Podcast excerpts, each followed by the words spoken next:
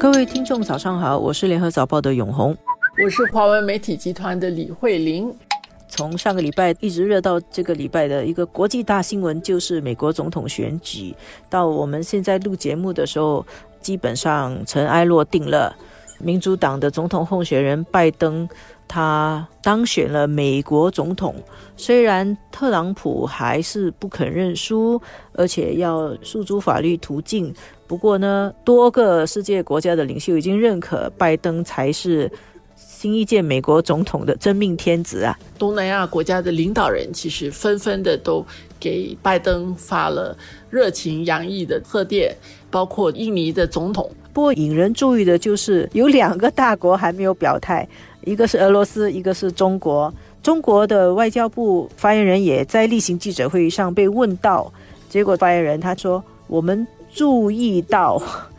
拜登先生已经宣布成功当选，但是他没有说祝贺，中国也没有发出贺电，所以这就很特别啊，就等于他没有去恭贺，甚至他不愿意在这个东西上面有一个表态。基本上外界的分析就是中国是冷处理。有一种说法说中国这样子是表示不要干预美国内政，但是中国的网民非常关注这件事啊，中国网民讨论很多，特别是这过去的两年，中美关系大家的形容是已经掉到历来的最低点了。现在就是拜登上台之后，中美关系的整个发展会怎么样？是还会往低走呢，还是它有可能回升？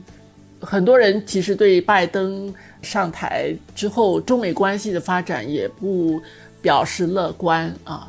其实我们也看到，美国对中国崛起之后的整个态度，对中国的担忧甚至是恐惧，其实朝野应该是相当的一致的。只不过作为总统啊，领导人的这个处理事情的方式跟他们的视野不一样的时候，他会怎么去进行？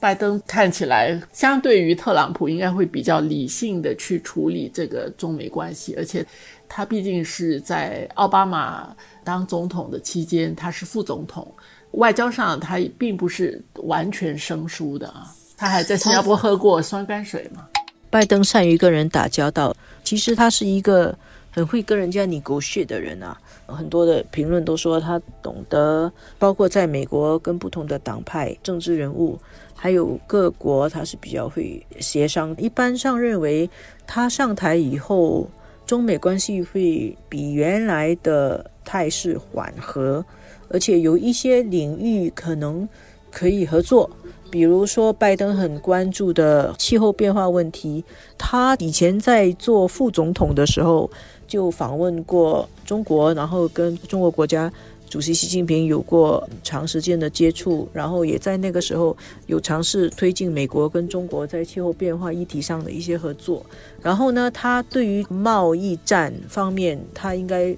不会采取跟特朗普一样的策略。那么他应该会更加的支持贸易自由，所以在这个方面给中国的压力可能会小一些。不过在其他方面，他给中国的压力可能会很大。就是现在将要上台的拜登来说，美国内部的问题其实也是不小的。这个疫情要怎么去处理？从这个公共卫生、从医疗方面，当然另外一点，其实经济也是一个很大的一块。经济方面，他要怎么样去重振美国的这个经济？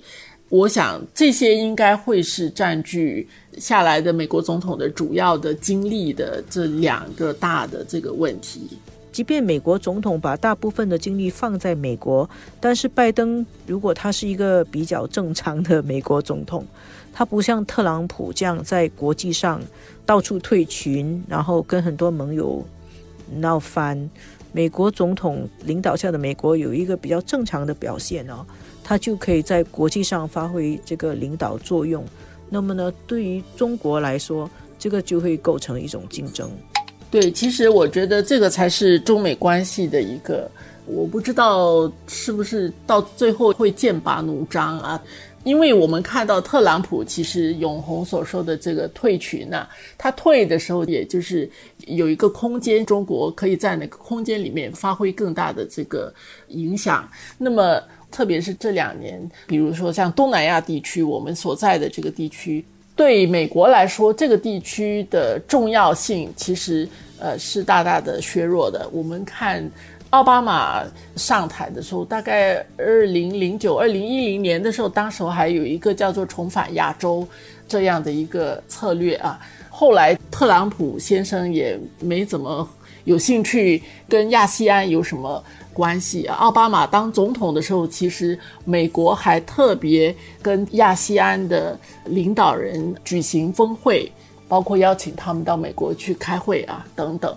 所以我觉得，在接下来这个东南亚这个地方会是一个兵家欲争之地啊。过去常常一种说法，这个中国强大了，要美国发挥制衡的这个作用啊。有一种说法是这样，下来可能美国逐步的回到这个国际社会的时候，这点会明显起来。